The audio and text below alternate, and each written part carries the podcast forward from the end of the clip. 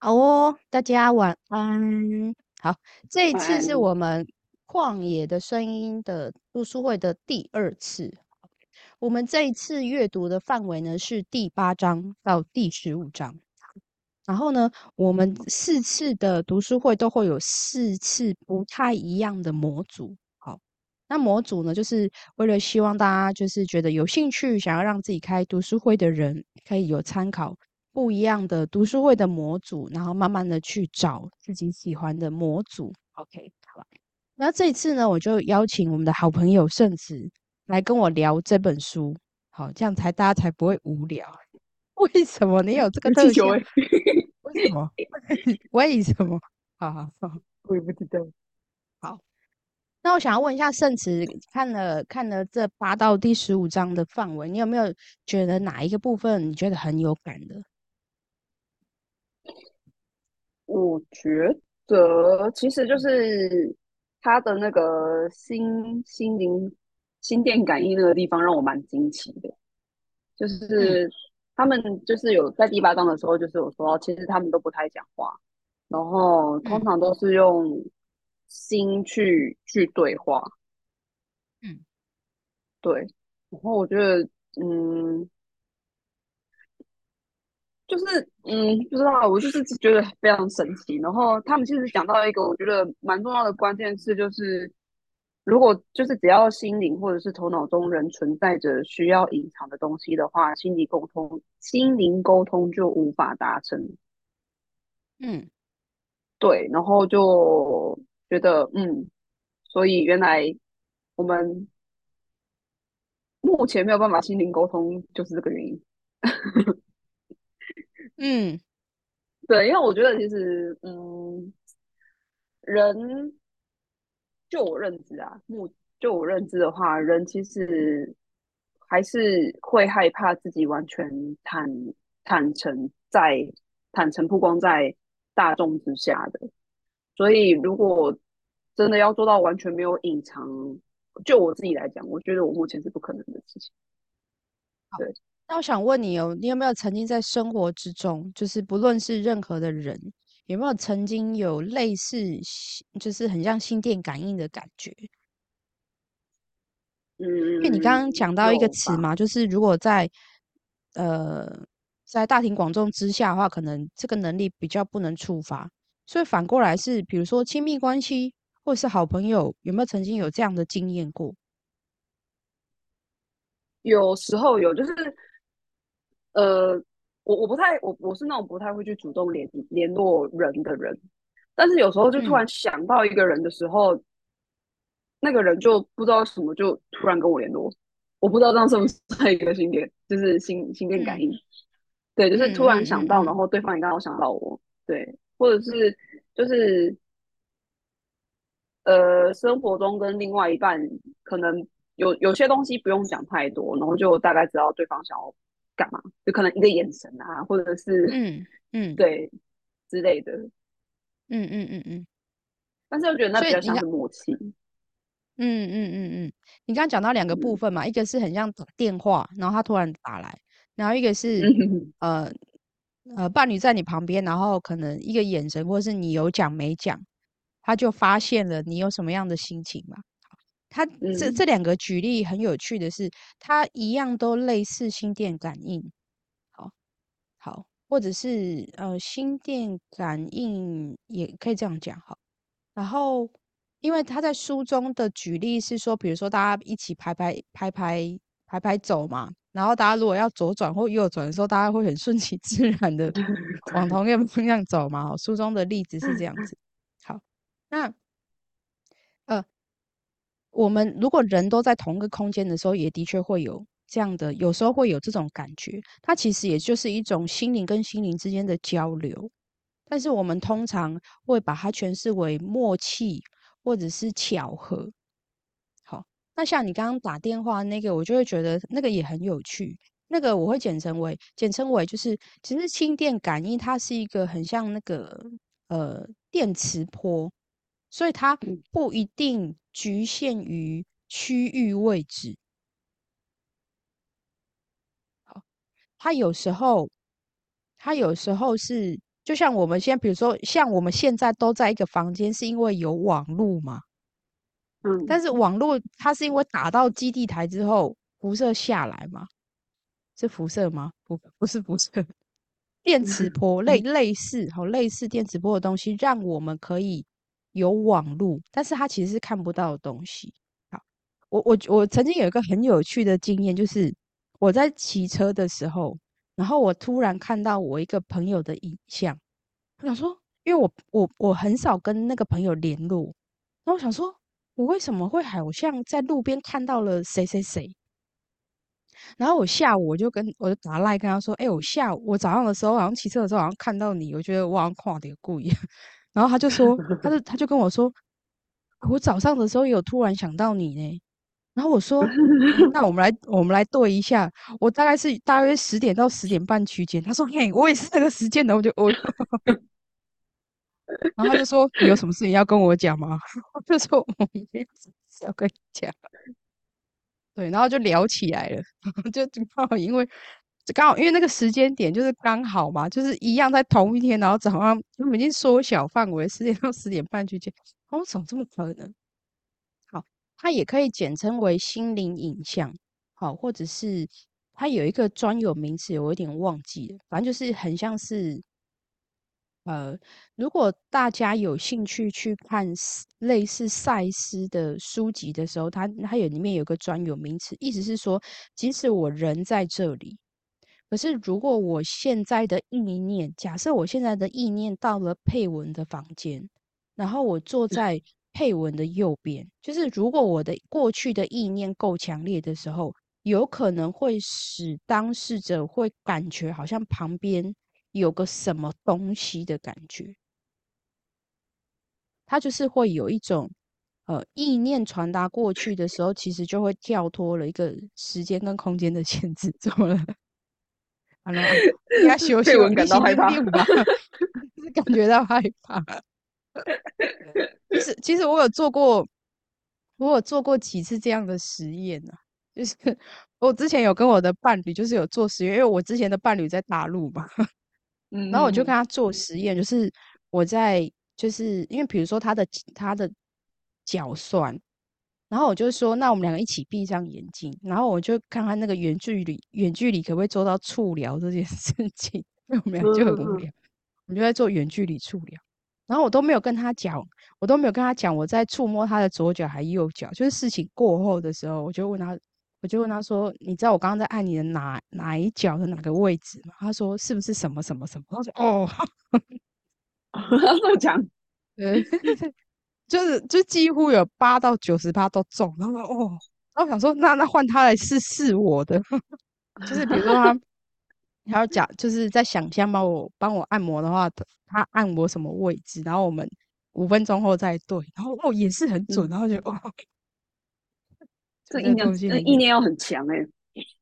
对，你就其实其实这种哦，呃，以我自己本身来讲，因为我我是本科，也不本科啦，本能力是就通灵嘛。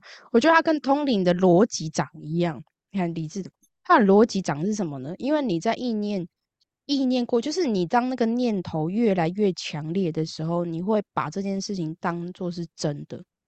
只是有时候我们在想象的是曾经发生过，或者是从来没发生过。你看哦，如果如果你看哦，像我，呃，之前圣子来是不是有吃过我们楼下阿宝早餐？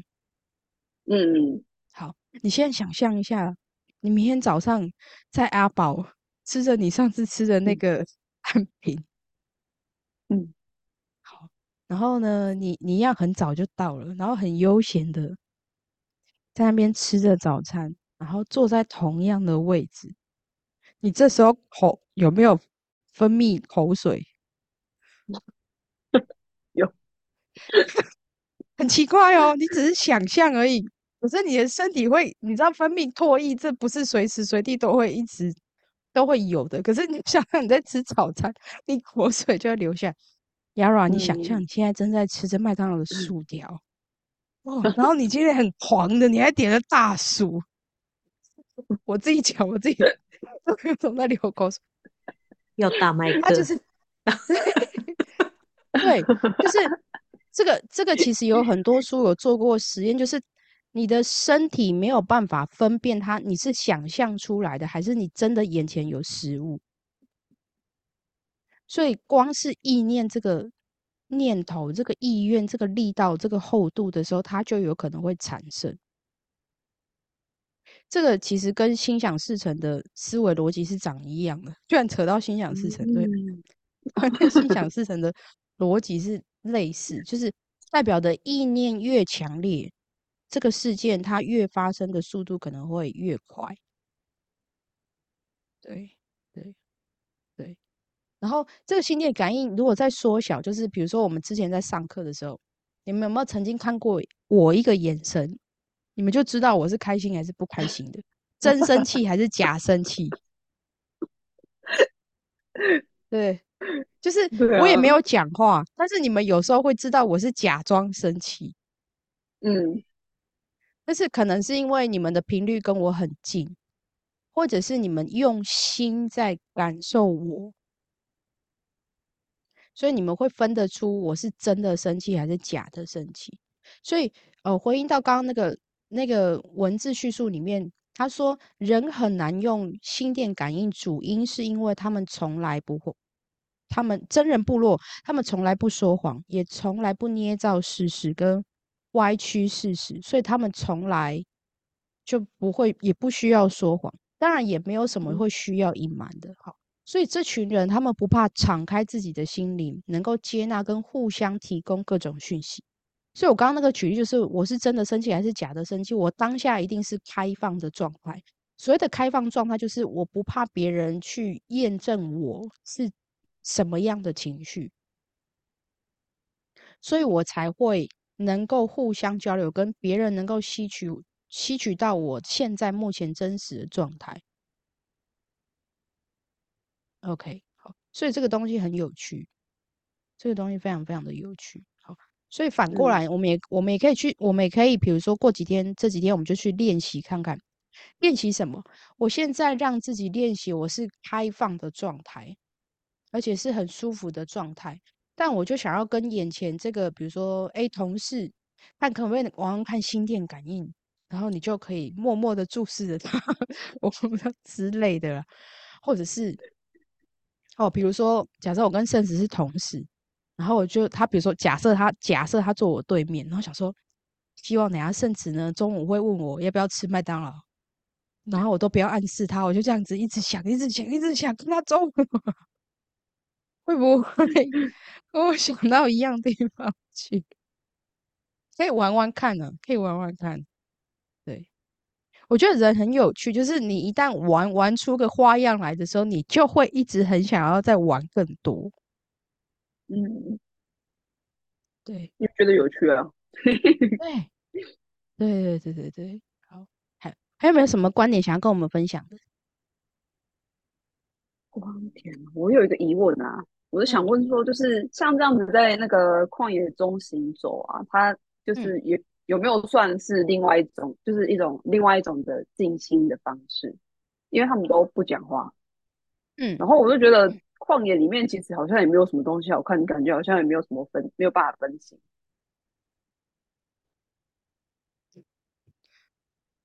呃，有没有办法分心？我觉得这是看个人意愿呢。因为因为主角他在走的时候也会有什么花啊、草啊、鸟啊、老鹰啊、云啊、下雨啊，应该还是蛮有多蛮多事情可以看的。那你刚刚讲到一个叫做哦，他们这样子。徒步旅行也算是一种静心方式吗？其实静心它有动态跟静态的，嗯，好，它甚至可以不用局限于任何形式，只是我们普遍最能够接纳的叫做坐在那里，眼睛闭上进行。我们普遍广义的定义会是这样子。那的确，静心的确有分静态跟动态。某一些书籍里面，它也会提到叫动态静心，什么意思？比如说跑步的时候，快走的时候，好。所以，呃，其实如果能够更那个什么，更个人化的话，其实每个人可以去试试看，你是坐的坐着的时候比较能够沉的沉淀的下来，还是运动的时候？你们有没有听过有些人在跑步的时候，他是更能够专心跟思考的？嗯，他就那种那种类型的人，就是很适合做动态进行。好，那我自己本身也有实验过，其实我就是一个很爱实验，我自己也有实验过，就是我在想骑车的时候能不能够进行。对，我曾经有试过一次哦，就是因为其实我们。如果我们上班下班都同一条路，或者是同一个捷运的时候，其实有时候如果我们发呆，还是会到工作到工作的地方的，大家相信吧？而且我曾经有实验过，我就算发呆，我还知道要停红绿灯，很奇怪。所以就是肉体 肉体它会自动导航，肉体跟心理不一样。对对对，就是 肉体还会自动导航，只要你时速慢你，我曾我我有试过好几次。我就骑摩托车，然后就想着我要静心，然后我甚至是我想要让我的意识到另外一个空间去，就是我想要做实验啊。对对对对对，我觉得实验就是我肉体在骑车，但是我的潜意识、我的灵魂跳到另外一个地方去清理我的信念。哦，还还好我的时速够慢，不然真的是很像呃你的电脑开了两个视窗的感觉。但是我不建议大家试哦，这。骑车很好专心，但你反过来说，骑车怎么样进行？就是你好好的，呃，在当下，什么意思？看到红绿灯的时候，看到绿灯的时候，就是该停或者是该骑的时候，就好好骑车，好好的停车，好好的等红绿灯。就是你们有没有？感受过一种经验，就是你在骑摩托车停红绿灯的时候，你感觉到微风吹到你脸上的感觉，然后去透过那个风去感觉今天的温度。嗯，其实那个就是专心骑车跟在当下。那你可不可以把它诠释为呃静心的一种方式，也是可以的。因为如果我们单看单字“静”跟“心”。它就是只是让你心很沉淀下来，嗯，好。但是如果能够动态静心跟静态的静心能够同时练习，是更好的。好，因为有时候动态静心的时候，你的你你会需要多耗一个呢，就是身体的身体它需要动，但是你静心的你你如果坐在那边静心的时候。人一开始会很不习惯，就是那我要干嘛？嗯，因为我们大部分都习惯做一件事情的时候都要赋予它意义。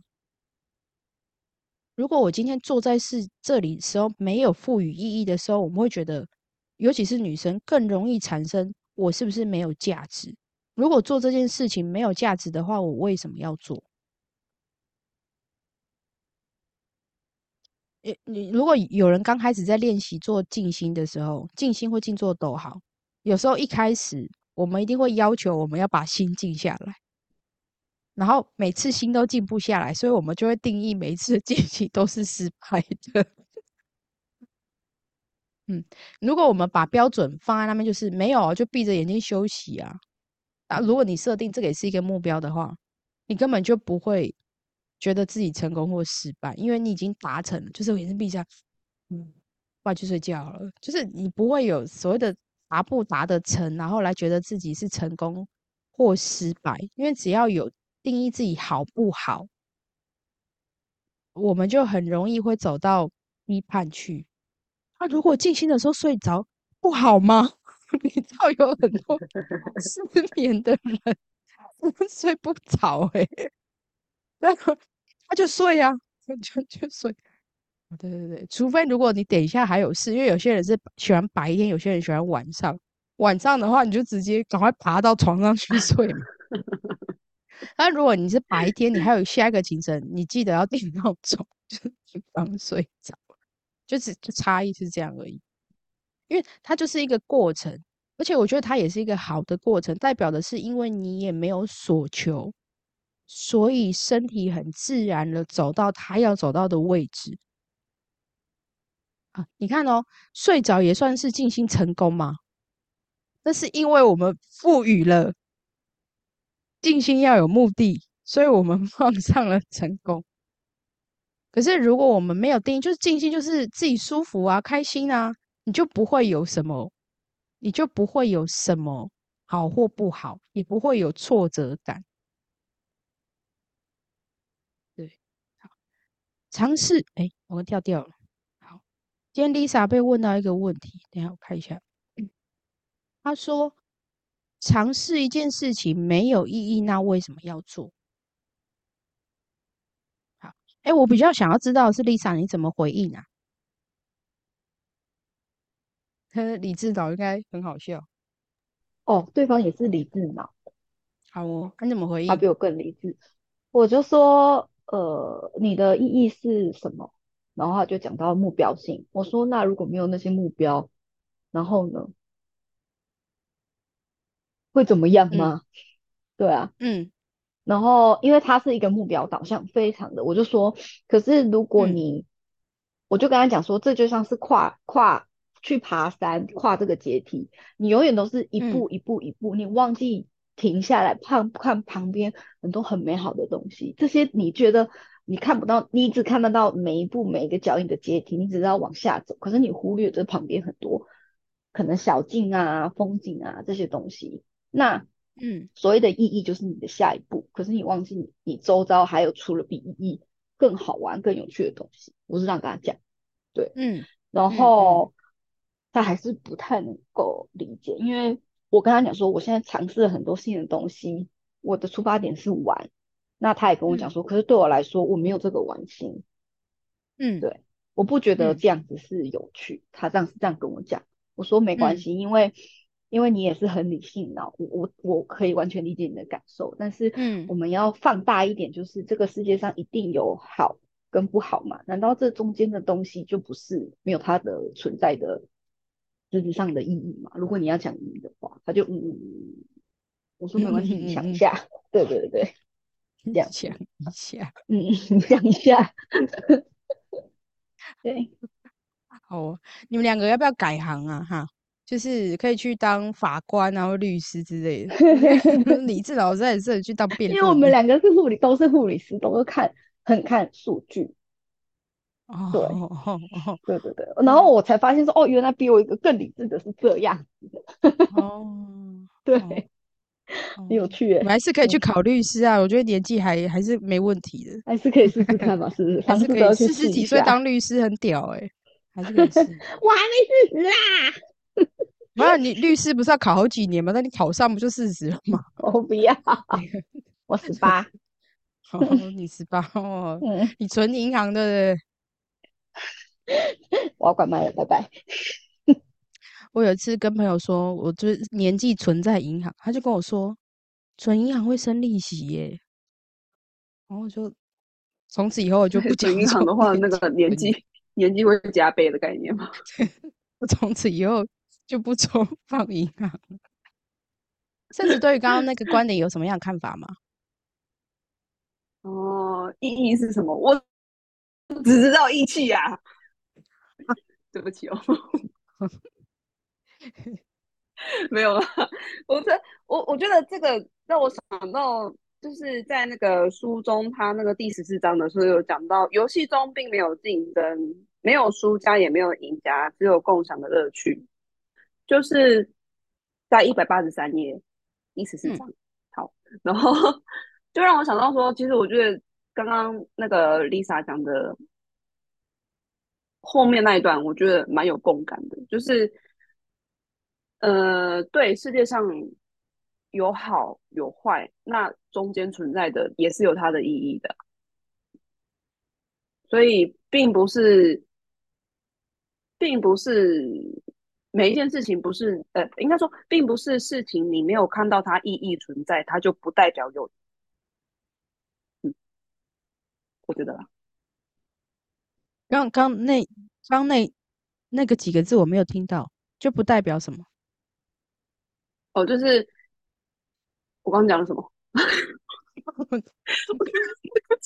我没听清楚，我才问你。我刚才讲什么？嗯，他一定是个天意语。义 呃，什么？嗯，好好好，不纠结，不纠结。你想到的时候再讲啊，不纠结。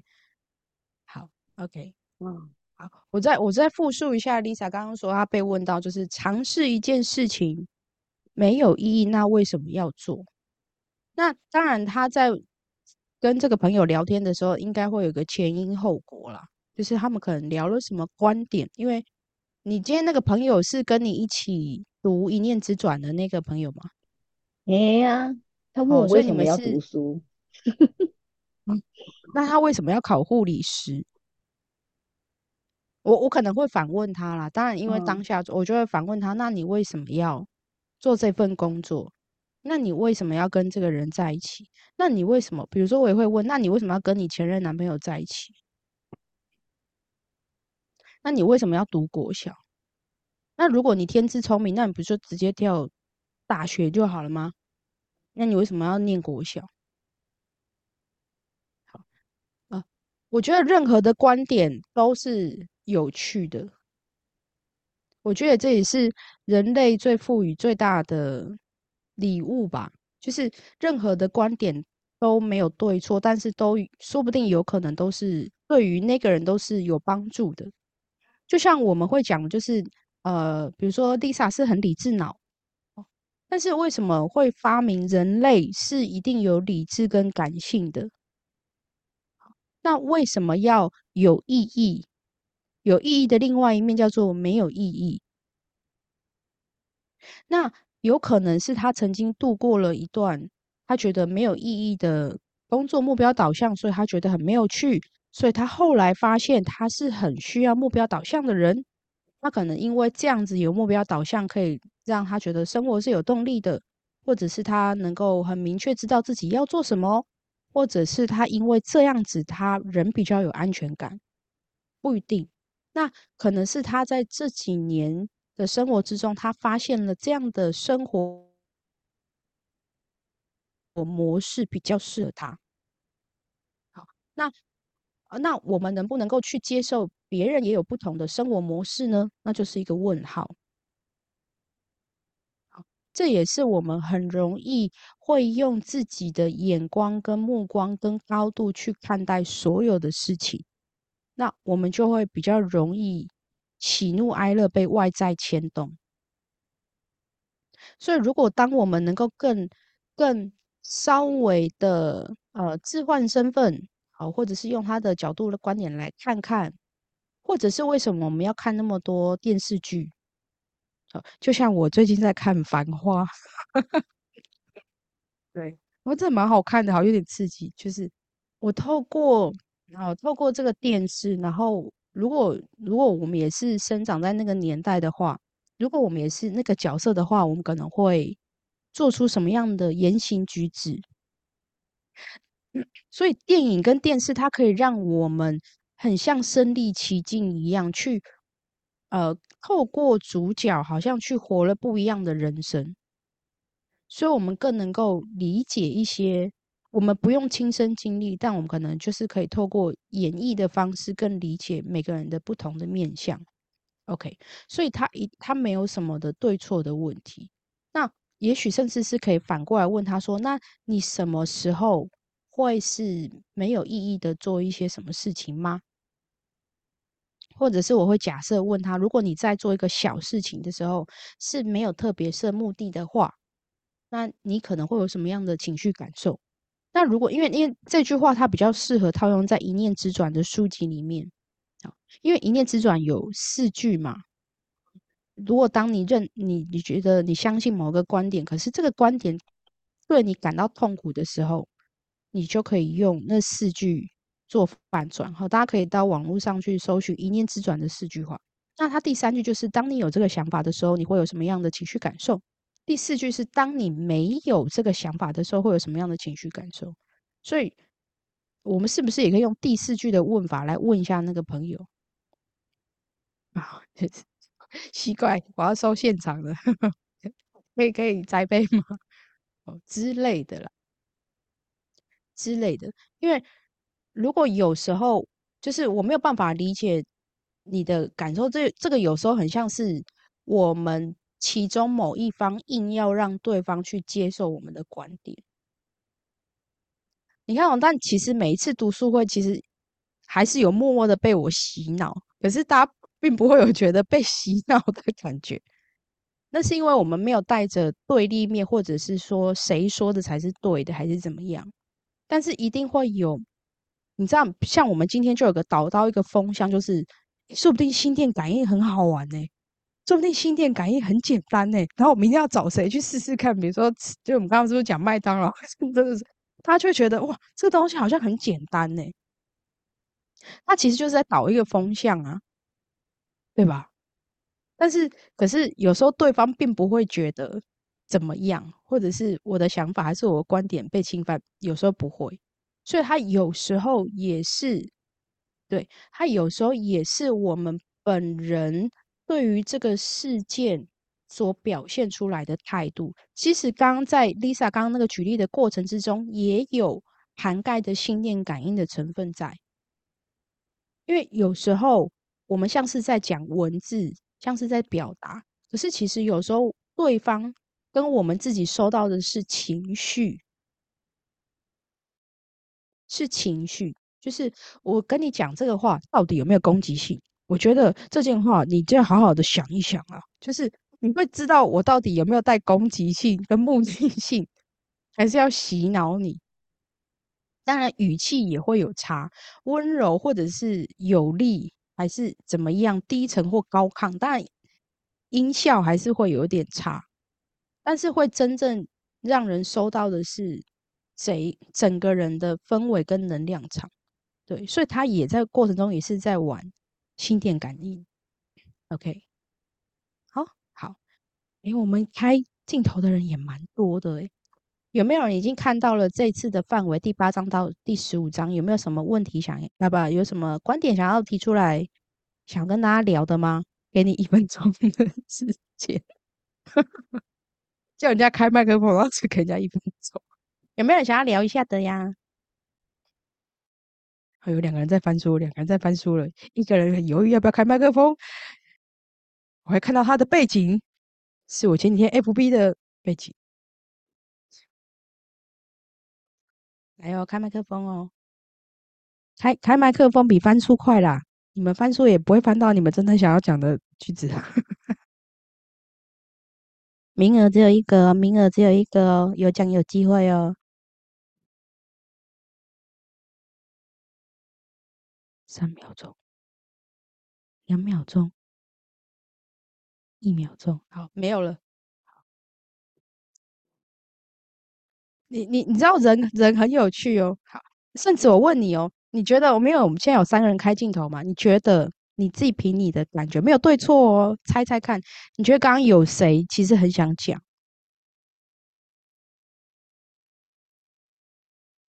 有，嗯，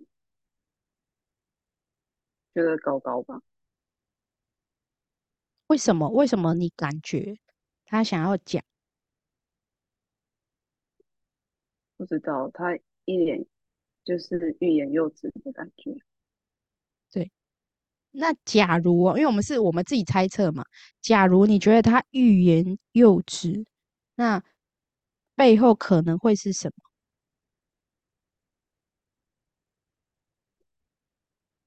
可能。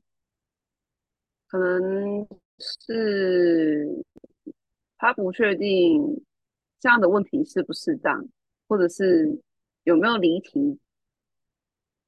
嗯嗯嗯，好好，Yara，帮我开一下麦克风。是，哎，你有这本书吗？没有，对不对？好，那你今天听到目前为止，你可以跟我们分享一个心得吗？我觉得最好玩的就是心电感应这个东西。嗯，对啊，然后我觉得呃意义那个我我也觉得很重要，因为常常就是大家在做什么事情的时候，都都是以目的为导向，就比如说哦，我今天一定要做什么事情才有才有所谓的意义。可是其实没有做到，好像也不会怎么样。然后就像呃，我我上一次不知道是，我以前我对于时间是非常，就是只要迟到，我就会觉得哦，我怎么会迟到？可是现呃那一次不知道是怎样，然后我就觉得哎，好像迟到一分钟，就是也不会有多大的那个不好的地方。有的时候，哎。我讲话有点 有点紧张。好，我前阵子有看到一一句话，我我忘记我是在网络上还是看到什么。他他的意思就是说，呃，哎，等一下，我居然又忘记，我刚刚闪过就忘记了。好哦，好，Yara Yara，谢谢你，Yara，谢谢你。等一下，你帮我把你想到的东西帮我打在群组上面，跟我们分享好吗？好，那个谢谢 Yara 当我的很好，但是。但是我真忘记，你你要打文字给我，好，因为我要公布我刚刚发生了什么事情。我刚刚做了一个实验，嗯，我们刚刚那个实验叫做一开始是不是请有开镜头的人，好，不不论你有没有书，因为我们这个读书会非常的开放吧，不论有没有书，共读是我们最主要的目的嘛。刚刚是不是大家都喊了几秒都没有开麦克风？然后指明的话。那个话是止不住的。好，大家有没有发现，在这过程之中发生了什么事？就是大部分的人是等待被邀请的，不是说真的没有观点或没有想法。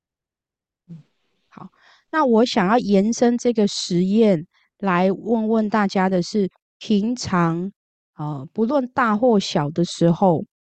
好，不论大的事情或小的事情，我们有没有为自己争取一些什么？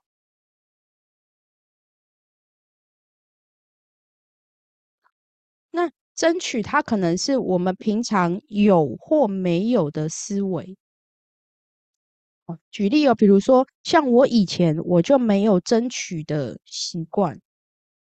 因为可能在国小、国中的时候，比如说我要争取什么，或是不懂什么的时候，就会被老师骂说：“问题这么多干嘛？啊，你问了就会吗？”哦，就是可能会有这种，哎，原来在以前求学的过程之中的某个老师对我的影响，让我觉得我不太敢举手，哦，或者是以后哦进职场的时候举手问问题的时候，就会被别人催 哦之类的。让我们很少会去，比如说问问题也好，或者是思考也好，或者是为自己争取一些什么也好。OK，那如果我今天更换了一个想法，假如 Yara 在每一次不论任何的，不论线上或线下的活动，任何的都好，不论是你是打文字啊，或者是提问发问啊。还是怎么样的时候，都是在累积你每一次的发问，都是在累积你每一次的公开演说的话，你不论你问的问题是一句还是十句，你只要累积一百次，你就会成为大师。你会不会累积？会。好，那如果我我给 Yara 下了这个。信念指令，他以后会不会有机会？可能就会更常举手，有可能。如果他要让自己的表达越来越顺的时候，而且只要一百次，就会超级认凳，那他可能就会狂问。他说：“哎，我有个问题，虽然我不知道这个问题好不好，但我想问。”有可能哦，他就会被下了新的信念跟新的暗示啊！因为讲一百次就会哦，那我要问。对，这个叫什么？这个叫做呃置换新的信念。原来发问还可以得到好处，并且获得奖励。所以任何任何任何我们想要尝试的新的习惯，都可以以此类推，置换掉一个新的信念。就像我都很常会讲说，甚至现在那个转信念很快。那一定会是因为我转信念之后尝到甜头嘛？所有的甜头，好像就是越来越喜欢自己，或者是越来越轻松，对，所以人就会越来越想要置换信念。你现在如果你情绪不好的时候，你会不会很想要赶快跑出来？我说哦，就老会洗感，你现在会这样吗？因为你尝到甜头嘛。我说我想要赶快爬出去啊，爬出去我之后我就有好吃的东西可以吃，对，对之类的。而且你会在爬行的过程之中得到爽感吗？就是哎，我又破解了一个新的东西耶！我觉得我很厉害。对对，OK，好，对，好，好，呃，我觉得这次第二次的分享有非常非常多有趣跟值得探讨的，而且我也很喜欢，就是我们用生活上面的例子来做举例。OK，好，然后呢？最后，我想要跟大家分享一个也是十四章的观点，来作为结尾。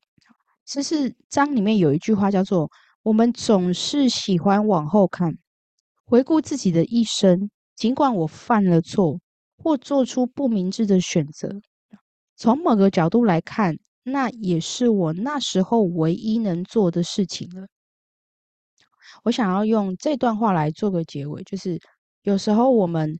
可能会看过去曾经发生了所谓的好或不好的事情，但是如果我们回头的去想一想，当时我们也许已经是做了最好的决定。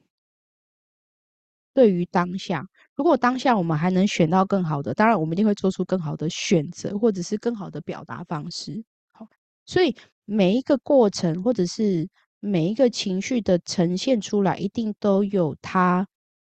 适合的礼物，只是你是当下发现，还是过一段时间发现，还是过几年发现？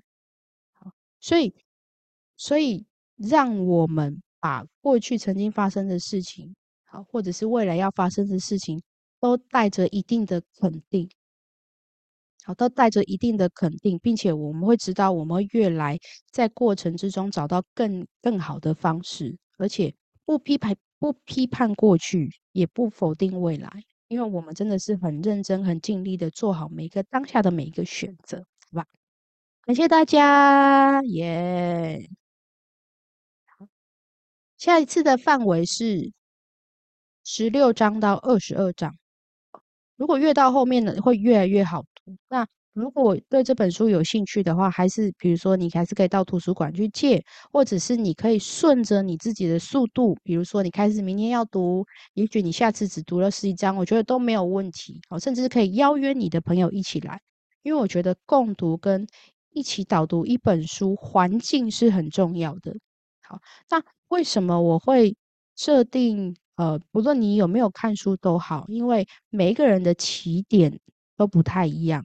甚至是有些人才刚学，刚刚学习要看书，但我觉得能够共同一起学习是非常好的环境，所以可以邀请大家记得下次礼拜一晚上八点可以一起来读书，然后也可以邀约你的朋友，不论他有没有书，他如果喜欢学习的环境，我们都可以一起来，好吗？感谢大家。